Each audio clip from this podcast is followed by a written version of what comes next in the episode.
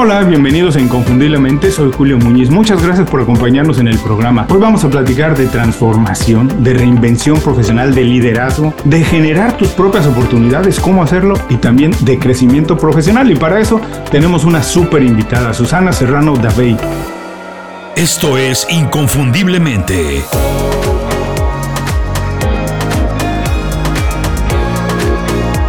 Sé extraordinario en lo que haces. Susana es consultora en liderazgo, en autoconocimiento y desarrollo profesional. Tiene una amplísima experiencia en el mundo corporativo al más alto nivel. Es un privilegio tenerla aquí en el programa. Mucha de su experiencia está detallada en su libro más reciente. Ojalá me lo hubieran contado, una guía práctica para desarrollarte en tu empresa. Susana, bienvenida inconfundiblemente. Muchas gracias por hacer tiempo para platicar con nosotros. Vamos a entrar muy de lleno a tu libro, pero antes quiero platicar de un par de cositas. El libro está dividido en dos partes, ya platicaremos de eso. Básicamente cosas que uno puede estudiar, preocuparse y cosas que además nos afectan, que no son necesariamente cosas que nosotros decidimos, pero que sí podemos controlar. Y para empezar esa conversación, me gustaría preguntarte, ¿cómo influyó en tu carrera y en tu desarrollo profesional la educación que tuviste de niña? No solamente en la escuela, sino todo el ecosistema en el que viviste, tu familia, tus padres, lo que veías. ¿Cómo influyó esto? ¿Determina o condiciona nuestra vida? ¿Qué pasó en tu caso, Susana? Hola Julio, un placer estar aquí contigo y con quien nos escucha. Pues es muy interesante esa pregunta que me haces porque yo creo que nos marca la vida. Es decir, los roles que nosotros eh, vemos y vivimos de niño son los que, lo que nosotros después pensamos que somos capaces de hacer nosotros mismos, ¿no? En mi caso, yo he sido una persona muy activa, muy emprendedora, eh, abrazo mucho el cambio, como suelo decir, pero tienes razón, en cierta medida tengo que agradecer esa, esa creencia de que puedo lanzarme al vacío y hacer cosas porque creí, crecí en un hogar donde ambos, mis, padres, tanto mi padre como mi madre, eran ambos emprendedores, tenían negocios y entonces para mí lo de, lo de mm, pensar en tener un negocio era algo natural. Y fíjate que pienso que algo interesante, ¿no? Que no, yo me, animo a mí misma a pensar y también a quien nos escuche, es el, evaluar exactamente eso. ¿Qué es lo que hemos aprendido de pequeños? Bien sea ser emprendedor o a simplemente tener un trabajo fijo de por vida, como puede ser a lo mejor en otros sistemas familiares, ¿no? Donde se, se busca y ambas formas están muy bien, pero yo creo que la pregunta interesante es decir, vale, yo he aprendido esto en mi casa, pero si yo miro hacia adentro y exploro mis propias inquietudes, ¿yo qué quiero decidir qué es lo correcto para mí? Porque a lo mejor es lo que hemos visto en nuestro hogar, pero a lo mejor no. Mira, lo más interesante de esto, de, tu respuesta, es esto, que nosotros tenemos la capacidad de decidir, porque mi pregunta va intencionada a que lo que vemos de niños, nuestra educación en casa, básicamente la primera parte de educación, incluso formal, no es responsabilidad nuestra, generalmente es de nuestros padres y del ecosistema en el que vivimos, y ahí nosotros no decidimos nada. Pero no necesariamente eso condiciona nuestra vida, porque si hay un momento en el que nosotros podemos decidir. Pero también tengo eh, la sensación que nunca nos educan necesariamente para decidir. Mira, también un poco relacionado, lo que vimos en casa y esto, lo que vivimos en la escuela generalmente nunca nos dicen, y que es un tema que también tratas en el libro, la importancia de las relaciones. Las relaciones familiares, personales, las relaciones que establecemos en el trabajo. Es muy probable que la gente con la que estudiemos en la universidad, y después un posgrado algo, es muy probable que con esas personas acabemos haciendo negocio, trabajando, relacionándonos, nos recomienden, nos abran una puerta, pero nunca se nos dice. Los americanos dicen que en, en, inglés el network, tu red, es tu network, ¿no? La calidad de tu riqueza. En ese sentido, ¿cómo condiciona también las relaciones que tenemos? Pero todas, Susana, no nada más las que establecemos en el trabajo, en la familia. ¿Cómo condicionan esto? ¿Qué tan importante es tejer una red, un network sólido, que además de que nos ayude, nos rete, nos obliga a crecer? Eh, bueno, yo creo que es súper importante. Y repito súper, porque de hecho es el primer capítulo del libro, como tú dices. Y yo a menudo hablo de que tenemos que explorar nuestro mapa de relaciones en 360 grados. ¿Y qué, sí, que, a qué me refiero con eso? Yo creo que todos nosotros a veces estamos más cómodos dentro en una dirección. Por ejemplo, hay personas que en su trabajo, y yo he sido culpable de eso, sobre todo cuando era más joven, me preocupaba mucho por cuidar a mi equipo a lo mejor, ¿no? Y descuidaba a mis compañeros. O personas que se preocupan mucho de mantener a su jefe contento, que, que los superiores estén contentos, pero luego descuidan el resto de facetas. O personas que a lo mejor están en una organización y cuidan su organización, pero se olvidan de que hay un mundo ahí fuera al que a lo mejor tendrán que acudir después, ¿no? Entonces, eh, yo propongo un ejercicio que a lo mejor quien nos escuche puede pensarlo, ¿no? De decir, oye, haz una lista de, de personas en tu mapa relacional en todos estos grupos. Tu equipo directo, tu jefe, tus compañeros y gente alrededor en, otra, en otro departamento o fuera de la organización. Y con esa lista luego piensa lo buena que es tu relación con eh, esas personas. Normalmente cuando tomas tiempo para hacer esa reflexión, te das cuenta de que hay personas que pueden ser importantes en tu proyección profesional que a lo mejor por cualquier motivo no estás cuidando activamente. Y cuando identificas eso, puedes decir, vaya, pues tengo que prestar más atención a la red fuera de la empresa o tengo a lo mejor que prestar más atención a mis compañeros, no solo a mi equipo y a mi jefe, ¿no? Así que en resumen, súper, súper importante. Y además yo añadiría que no, que no es solo una estrategia para ayudarnos a ser más eficaces en el trabajo, sino que es una fuente de satisfacción absoluta, porque cuando tú tienes buenas relaciones en todas las direcciones, eh, conectas y además cuando necesitas ayuda la tienes ahí, ¿no? Claro, es curioso esto que dices porque efectivamente acabo de ver un par de documentales sobre las zonas blue en el mundo, estos lugares donde la gente vive hasta más de 100 años y una de las cosas que tienen en común, además de una muy buena alimentación, es que tienen un network, una red de, de personas muy sólida con las que conviven algo y se sienten valoradas y también sienten que ellos tienen que dar algo y por eso los hace estar vitales y mantenerse como interesados en el resto de la comunidad. Ahora, si tienes, si puedes compartirnos un par de secretos, porque como dices, es muy importante tener una, un network de 360 grados sólido, sano, como dices, que nos ayude, que nos puede abrir una puerta, pero ¿cómo se hace eso? Porque de repente creemos que es nada más tener presencia en LinkedIn y algunas redes sociales, pero ¿Cómo se hace? ¿Hay alguna estrategia? ¿Hay algún secreto que alguien diga, bueno, voy a cuidar mi network de esta manera? ¿Algunas acciones que nos pueda sugerir? Yo, eh, las redes es importante, pero lo pondría al final. Es decir, cuando pensamos en la red, lo primero es el contacto. Y el contacto puede ser como tú y yo, poder vernos, mirarnos a la cara haciendo esta entrevista, ¿no?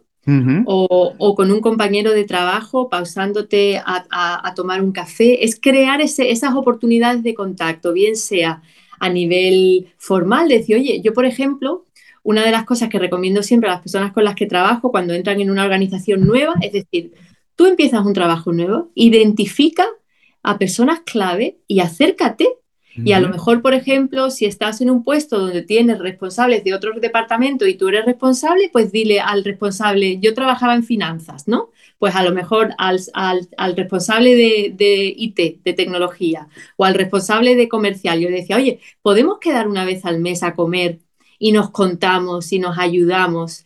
Es decir, la, para mí la estrategia es acércate a las personas fuera del marco, del marco de hacer tareas, porque cuando tú conectas con alguien en una reunión, por ejemplo, cuando se están hablando de temas, de cosas que hacer, ahí no puede, el, el acercamiento del que te estoy hablando no, no se da de manera natural. Entonces podemos buscar ese acercamiento de mil maneras o simplemente yendo, si alguien se va de la oficina ¿no? o de tu, de tu empresa y organiza una despedida, ve a esa despedida yo me acuerdo una anécdota que cuento en el libro, una noche, y esto es verídico, eh, fui, se marchaba alguien de, mi trabajo y fui, no, no quería ir porque no sabía quién iba a ir, me daba pereza, yo vivía lejos, total, al final fui. Y cuando llegué a mi casa le dije a mi marido, cariño, acabo de descubrir el secreto de cómo progresar en mi empresa. Digo, tengo que ir al, pub, como se dice en inglés, porque en ese momento vivía en Inglaterra, tengo que ir a tomarme una cerveza más a menudo. Entonces, no sé si esto te ayuda, pero por ahí van los tiros, pienso, para mejorar nuestras redes, buscar ese contacto personal. Sí, hay que ser auténticos, hay que ser, además hay que estar abiertos a relacionarnos, ¿no? Hay que estar eh, eh, eso nos hace un poco vulnerables porque hay que abrirse, hay que dejar ver un poco de nosotros y eso, pero generalmente nos cuesta mucho trabajo. Ahora, tener ese tipo de relaciones muchas veces también abre la posibilidad del conflicto. Es muy normal en las compañías tener conflicto, no solo en las compañías, quienes no tenemos, no trabajamos en, una compañía. ¿eh? Dime una cosa, ¿es posible crecer sin conflicto o el conflicto, el problema, es una necesidad para crecer? Yo creo el conflicto es absolutamente inevitable. Okay. Diferente es que queramos reconocer que existe o no, porque yo creo que el primer reto a salvar cuando tenemos una situación de conflicto es reconocer que existe y no meter la, yo hablo de meter la cabeza en la arena como el avestruz, es decir, no podemos como ignorarlo, porque cuando lo ignoramos, el conflicto es como una bola de nieve y empieza a crecer, a crecer, a crecer y de pronto hace, ¡pah! te aplasta, ¿no? Entonces, conflicto, sí o sí. Y a mí me gusta pensar en el conflicto como algo difícil, porque estoy de acuerdo que es incómodo, que no es fácil encontrar soluciones, pero verdaderamente también es una fuente de oportunidades, porque cuando lo miramos a la cara e intentamos gestionarlo de manera proactiva, y, como sabes hay un capítulo en el libro de un pequeño método que yo comparto, eh, lo que verdaderamente hacemos es darnos cuenta de que esa visión que tenemos de un problema es más amplia, porque las cosas no son tan sencillas como cuando de pronto nos viene ese calentón emocional de que algo nos molesta o algo está mal y, nosotros vemos a lo mejor un, 50% del mapa. Cuando damos un paso atrás y empezamos a indagar, a tener conversaciones, a pensar de una manera más neutra, el, tamaño de ese mapa aumenta. Con ese aumento encontramos soluciones, somos capaces de tener conversaciones eh, humanas con, entre comillas, el contrincante, pero no porque sean contrincantes, sino porque verdaderamente hay dos personas o dos departamentos que tienen una necesidad que choca. Entonces, cuando despersonalizamos, yo a veces hablo de, de despersonalizar, cuando no se trata de ti, Julio, o de mí, Susana, sino se trata de que tú en tu, en tu puesto y en tu situación persigues algo que choca con lo que yo persigo.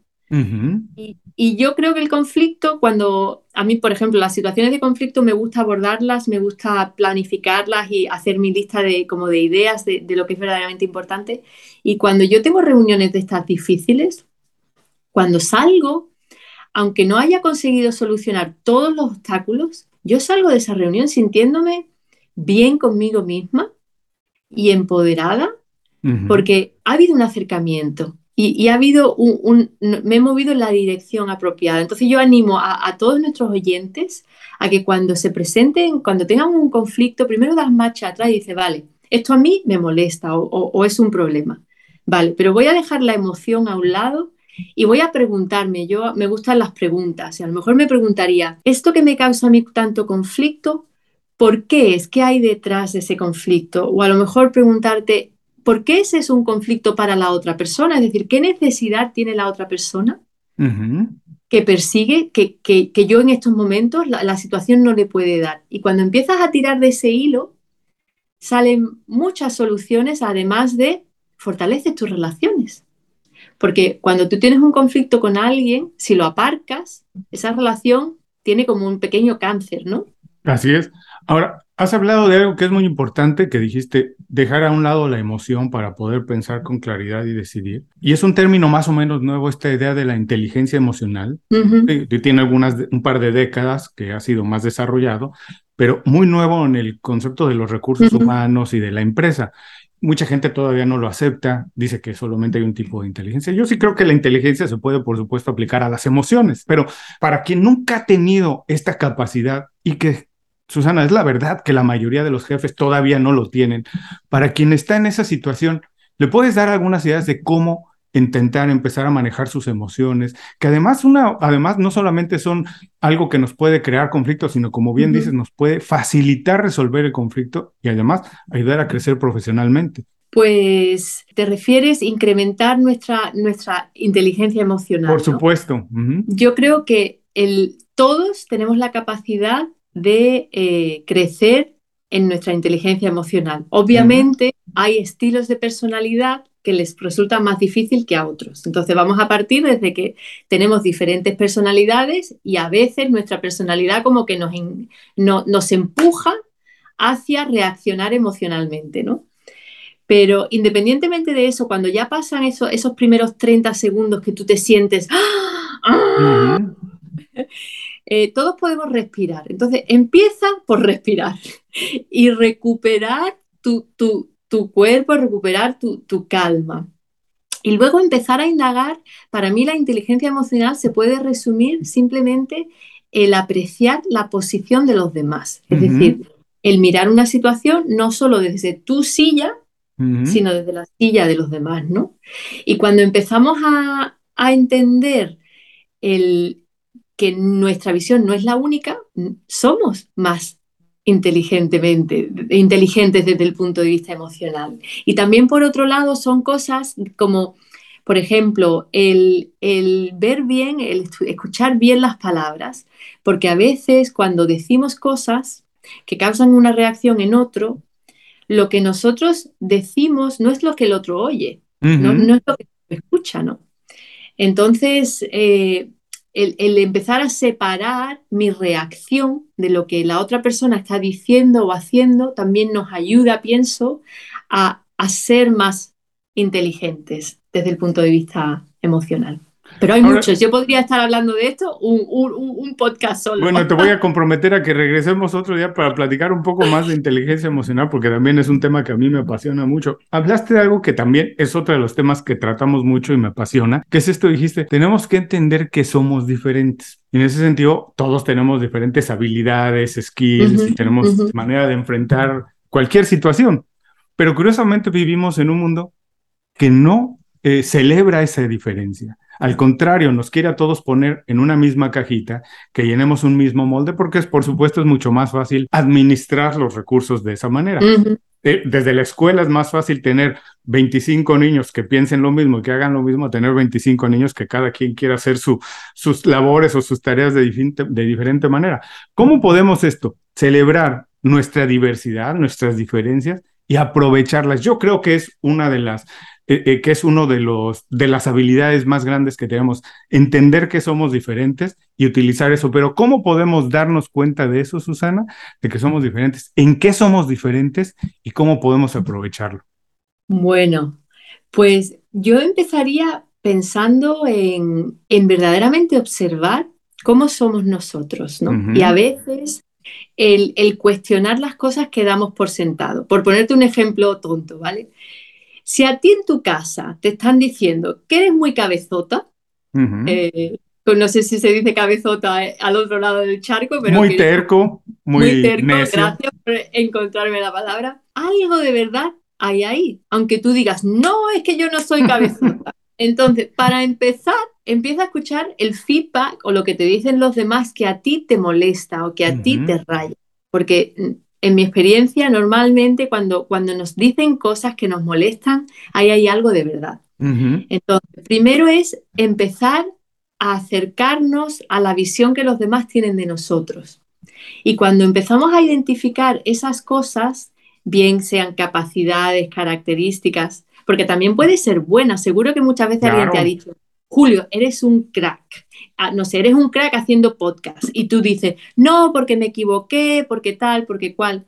También te estás negando cosas positivas. Es decir, yo creo que todos a veces nos mm, como que ignoramos o negamos cosas que son tanto positivas como negativas. Y primero tenemos que descubrirlas. Vamos a descubrir qué es lo que nos hace a nosotros diferentes, que a lo mejor no hemos sido capaces de, aceptar o de, o de, celebrar, porque ahí creo es donde radica la capacidad, por un lado, de, de, cuidar, y esto es como una plantita que tenemos. Tienes una plantita que es pequeñita y hay que echarle agua y hay que ponerla al sol. Entonces, cuando sabemos cuáles son nuestros puntos diferenciadores, que les llamo yo, pues vamos a sacarle partido. ¿Y cómo hacemos eso? Pues buscamos oportunidades de ponerlas en práctica, bien sea en nuestro trabajo o en nuestra vida personal. Mira, a ti y a mí claramente nos gusta hablar, nos encanta comunicar. Claro. Pues aquí estamos haciendo eso, ¿vale?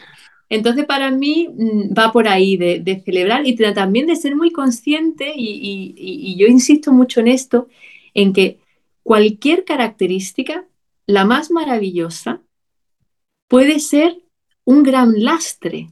Es decir, midamos bajemos, equilibremos el nivel de intensidad y aplicación, porque por ponerte un ejemplo, tú puedes ser una persona muy segura de ti misma, pero si te pasas, vas a ser arrogante. Claro.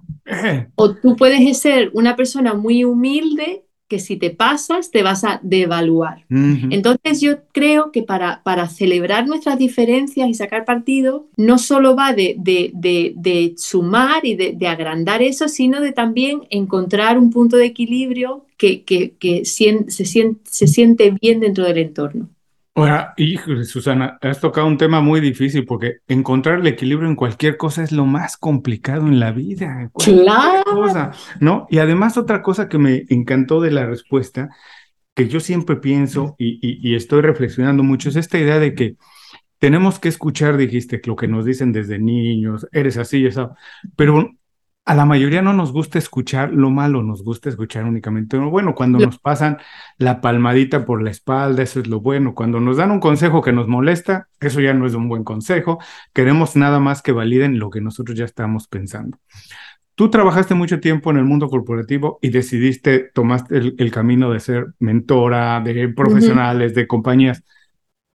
Me imagino que el trabajo del mentor es ese, decir las cosas difíciles, decir un poco, además de encontrar los atributos para decirle, mira, esto haces muy bien, haz un poco más de esto, pero también encontrar esos pequeños espacios que alguien está haciendo mal.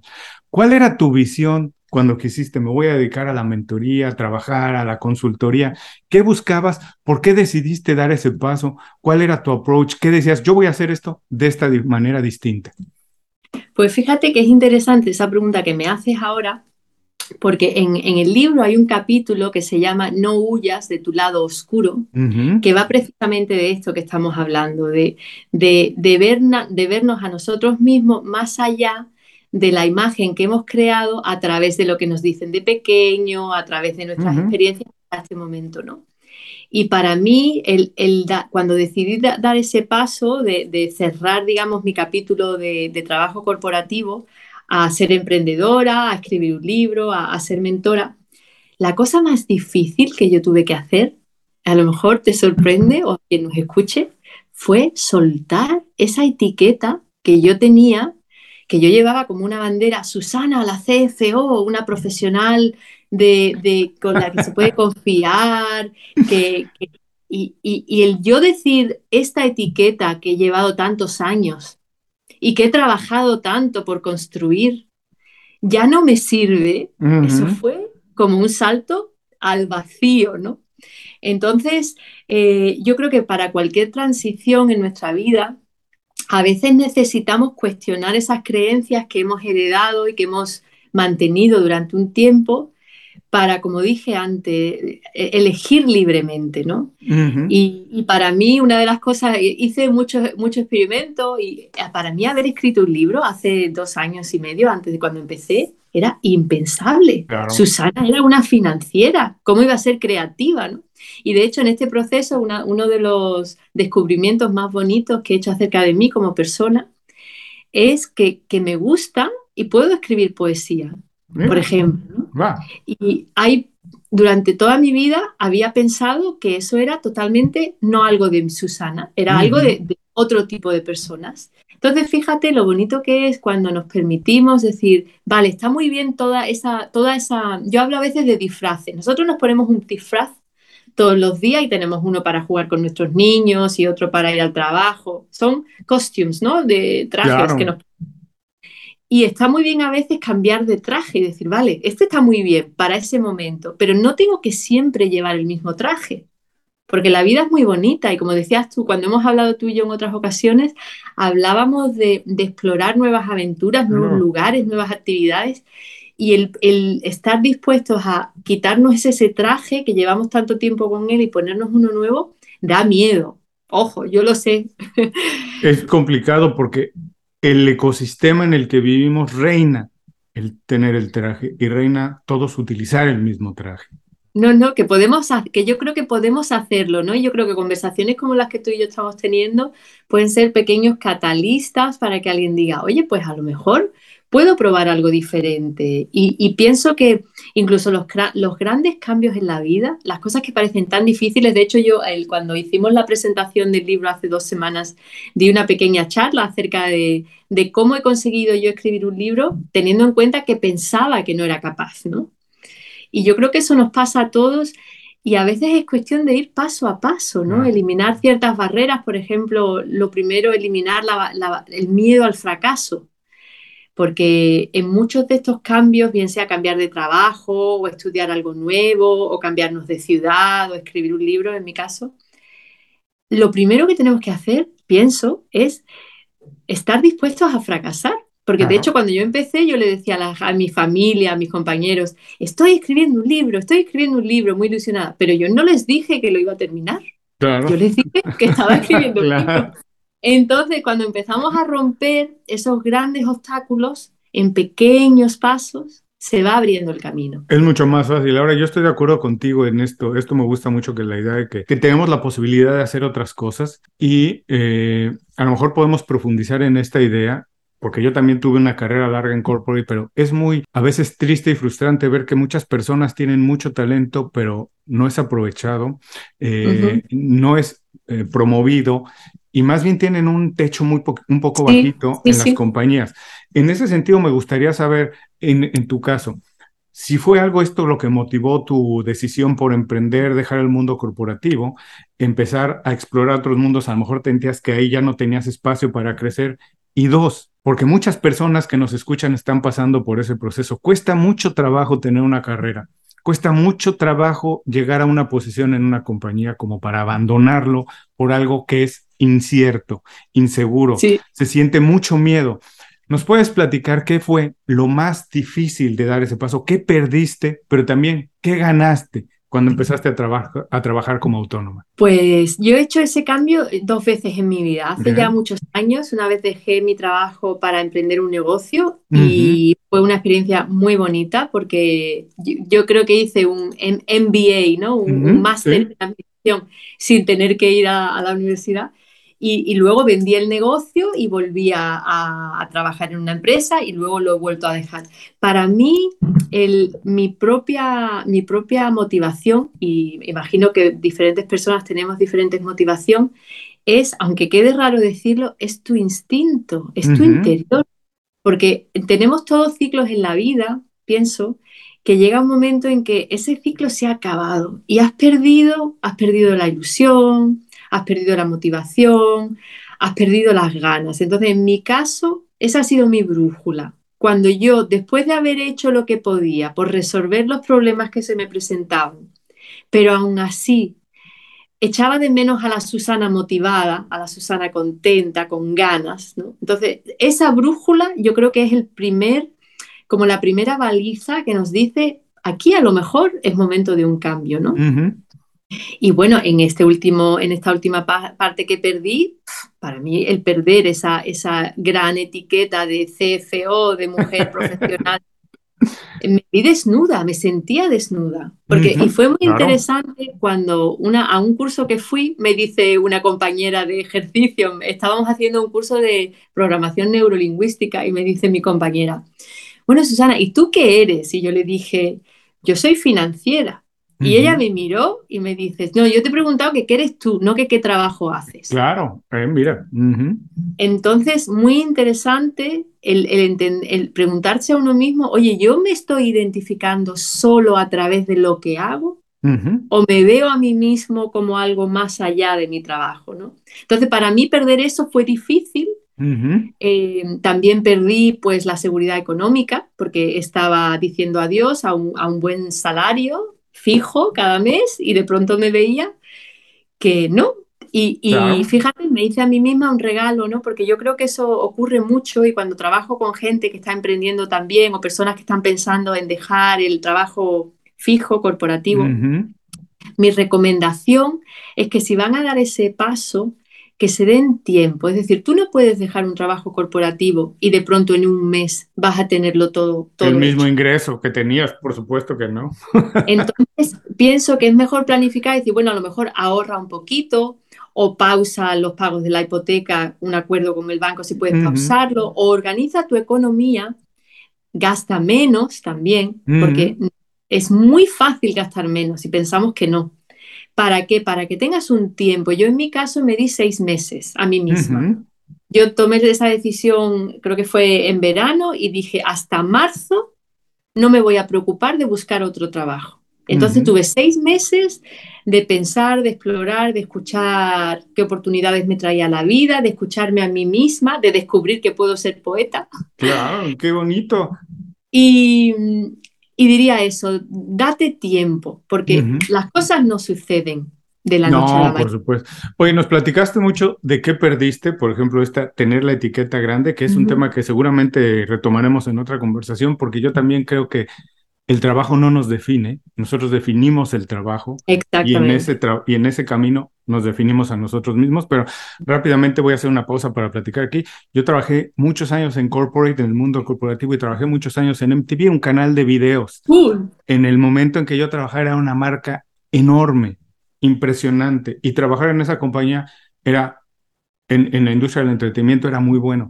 A mí no es que me molestara per se, ser etiquetado como Julio Muñiz de MTV, porque así era conocido de alguna manera. Sí, pero yo decía, no, yo antes de trabajar en MTV ya era Julio Muñiz y voy a ser Julio Muñiz después de MTV. Así que MTV no es mi apellido ni tiene que definir quién yo sea, pero cuesta mucho trabajo. Así que para todos los que nos escuchan o nos están viendo, esas cosas te costaron trabajo, perdiste eso, pero ¿qué ganaste? Además de darte la oportunidad de descubrir que puedes ser poeta.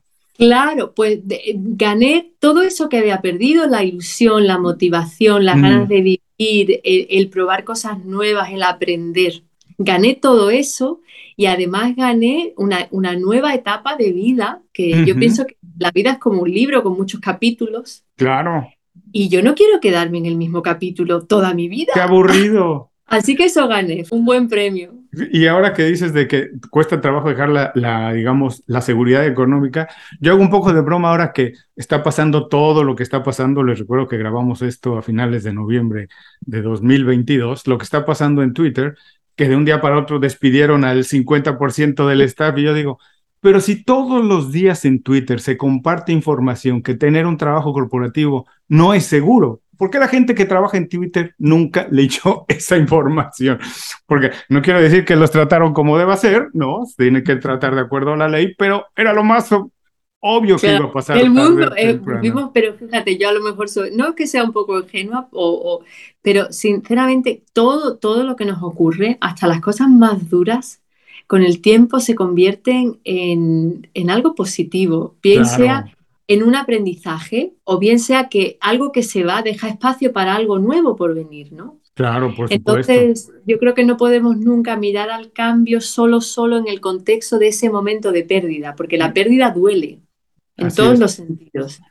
Y, el, el, proceso o el ciclo es más amplio. Empiezas antes de que, de que llegue el cambio y termina mucho después con el futuro que, que tenemos, ¿no? Todos delante. Y sinceramente, aún en las más adversas circunstancias, siempre hay un después. Y, oye, mm, ese trabajo que tanto miedo nos da perder o esa etiqueta está muy bien, o incluso esa pareja, está muy bien que lo, que lo valoremos, pero la vida continúa y no sabemos, habrá muchas sorpresas nuevas. Claro, a todos los que nos están escuchando, nos están viendo, les recuerdo que estamos platicando con Susana Serrano Davey, autora de Ojalá me lo hubieran contado.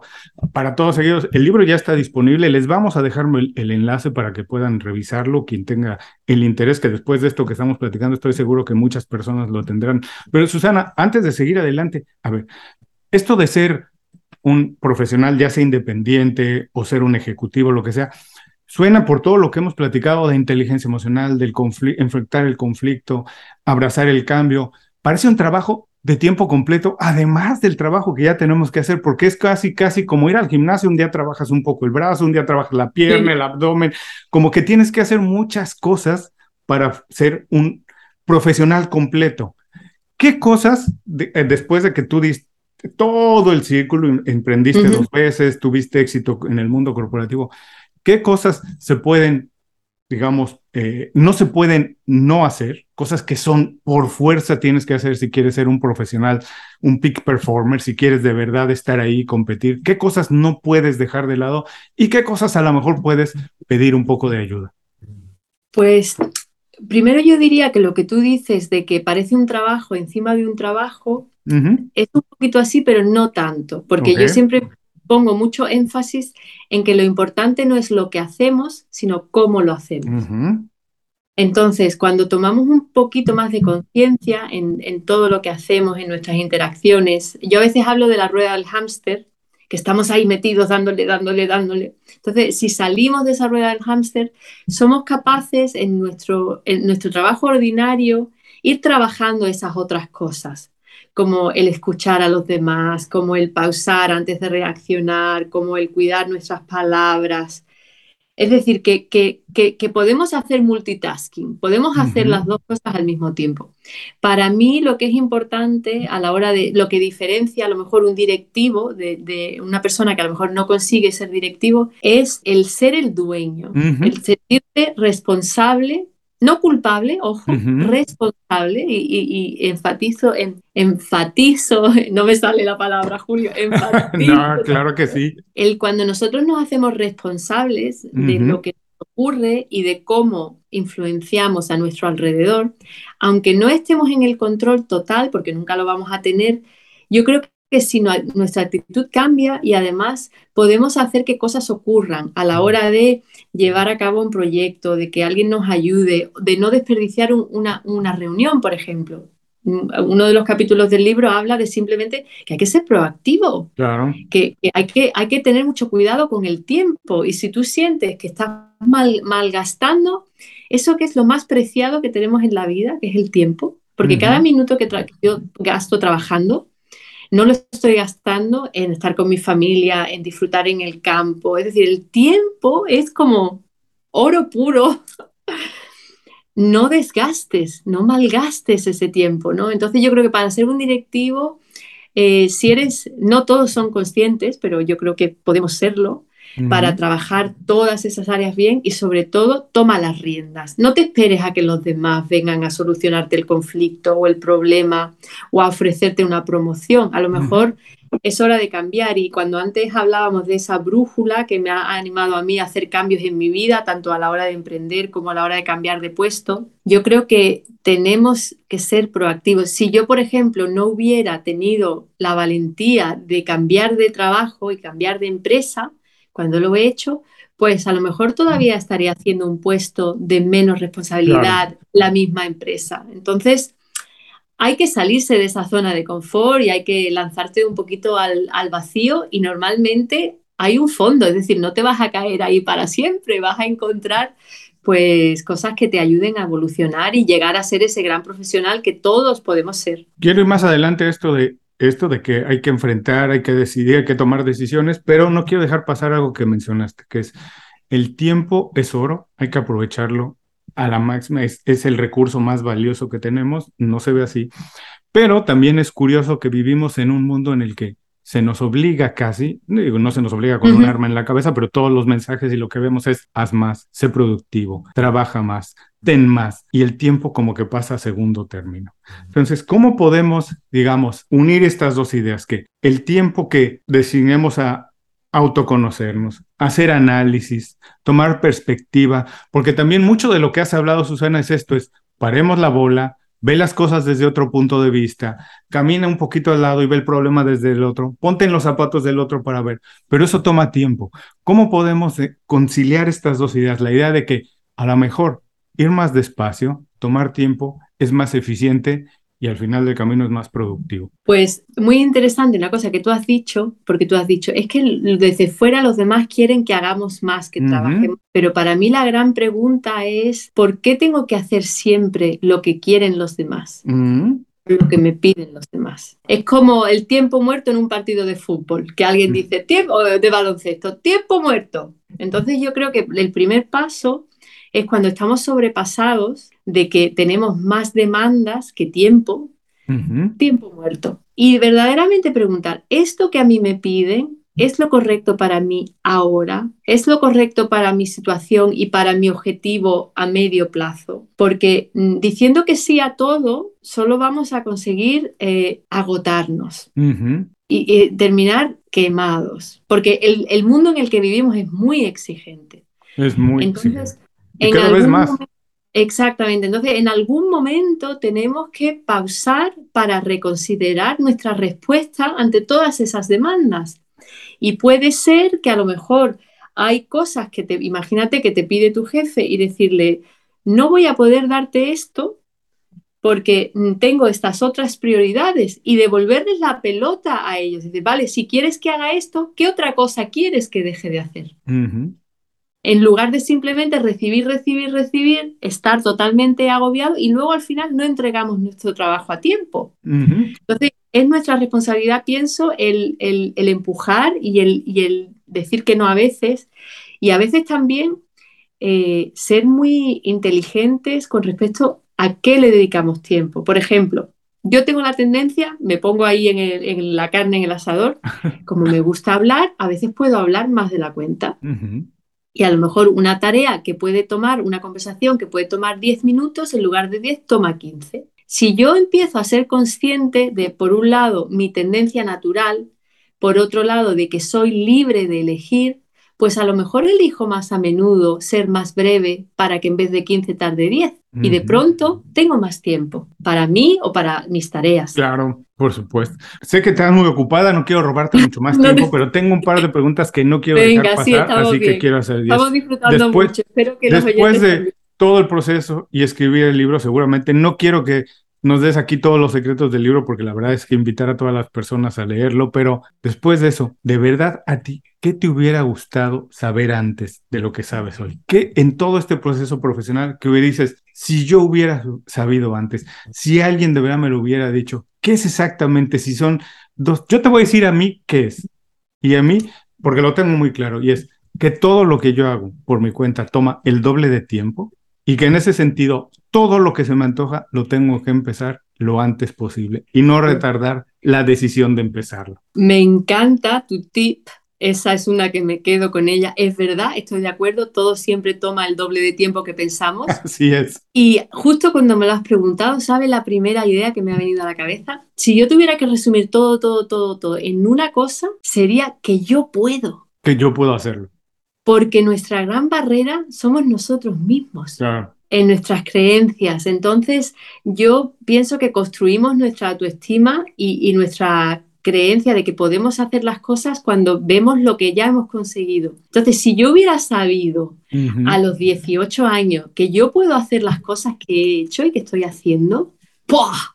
Imagínate, Julio. Por supuesto. Ahora voy a aprovechar porque tú eres, trabajas de, como consultora y como mentora de eso y a lo mejor hay muchas personas que no tienen al lado a alguien que les diga esto. Digo, no es normal, yo he tenido suerte, tuve jefes de todo tipo, jefes muy buenos y jefes muy malos, y uno aprende de ambos, pero hay personas que no tienen a alguien que les diga al lado que se puede, ahí no hay personas que tengan alguien que los esté retando todo el tiempo a hacer más para esas personas, ¿qué les puede decir? ¿Cómo pueden ellos mantener la motivación, el interés, las ganas por seguir haciendo y creciendo y conociendo más? Pues primero que observen cómo se hablan a ellos mismos. Porque si tú no tienes a alguien que esté ahí animándote y diciéndote tú puedes, tú sí te tienes a ti mismo. Yo me tengo a mí misma y tú, Julio, te tienes a ti mismo y nuestros oyentes también.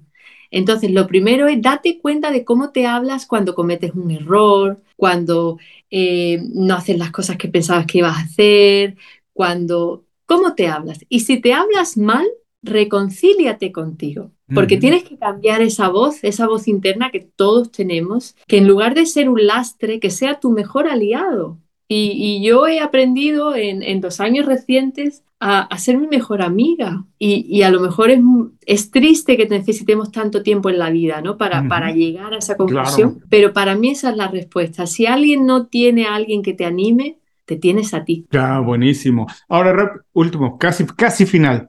¿Cómo cambió tu percepción, tu concepción del éxito de cuando trabajabas en el mundo corporativo ahora? ¿Ha cambiado Totalmente. ¿Cómo cambió? ¿Para bien, para mal? Haces muy buenas preguntas. Te agradezco. yo no hago nada, los invitados vienen con muchísimas ideas y yo solamente facilito para que la gente pueda absorber todo el conocimiento de mis invitados.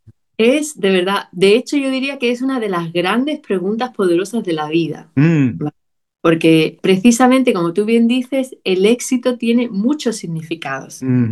Y en mi caso, que era lo que me has preguntado, mi definición del éxito hoy es diferente hace 15 años. Y lo que yo no diría tampoco es que hace 15 años yo estaba equivocada. No, no, no, no. ¿No? Cada uno tiene una definición del éxito en un momento concreto de tu ah, vida y tú persigues el cumplir ese sueño o esas necesidades. Pero yo creo que el truco radica en, en darnos cuenta de que eso cambia con el tiempo. Entonces, moviéndonos hacia perseguir un éxito diferente, yo creo que nos acerca más a, nuestro, a ser coherentes, a tener mejor, más bienestar y el ser personas más. Eh, yo no, a veces no hablo de felicidad, sino de, paz. No se trata de estar feliz, sino estar en paz con uno mismo. Me encanta. Ahora, ya sabes, esto sí, prometo que es por último, es la última pregunta de la entrevista, por lo menos de esta entrevista te voy a comprometer a que regreses. Porque sí, me encantaría, me lo he pasado. Que podemos platicar muchísimo más, pero es, tú sabes, el programa se llama Inconfundiblemente. Yo estoy convencido que hoy, cuando las posibilidades que tenemos todos para desarrollarnos se han democratizado, muchas más personas tienen acceso al conocimiento y a trabajar a distancia, a hacer equipos diversos. Lo más importante no es solo saber hacer las cosas, sino hacerlas de manera distinta, ser inconfundible. Creo que es mucho mejor en cualquier trabajo. Y en ese sentido, ¿qué hace Susana Serrano Davey para ser inconfundible? Ser yo misma y a veces atreverme a, a, por ejemplo, admitir en público, siendo una financiera, entre comillas, que me gusta la poesía. Entonces, no tengamos miedo a salirnos de ese cajón, que no somos pollos, que somos personas. Y está bien, cada uno es como es. Pues Susana, muchísimas gracias, lo he disfrutado enormemente. Te mando un abrazo, espero que la próxima vez sea en persona, nos estemos tomando unas cañas. Hombre, eso sería maravilloso.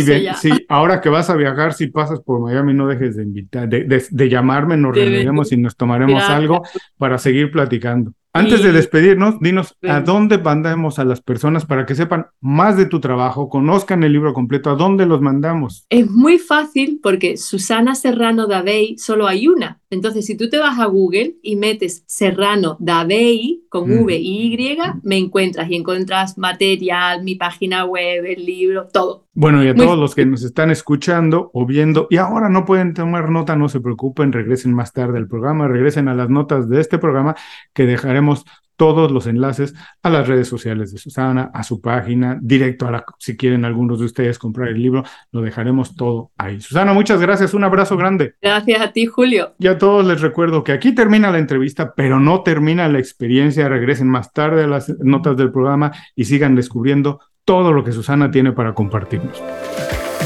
Muchas gracias por escuchar el programa. Si algo te pareció interesante, visita inconfundiblemente.com. Tenemos un blog, un canal de YouTube y un boletín donde recomendamos libros, documentales y herramientas para ayudarte a destacar en lo que haces. Se llama Las 5 Razones y llega todos los viernes. Por último, si quieres mejorar tu marca personal de manera fácil e inmediata, recomiéndanos con tus amigos y comparte este programa, porque cuando compartes contenido con valor, dejas una buena impresión.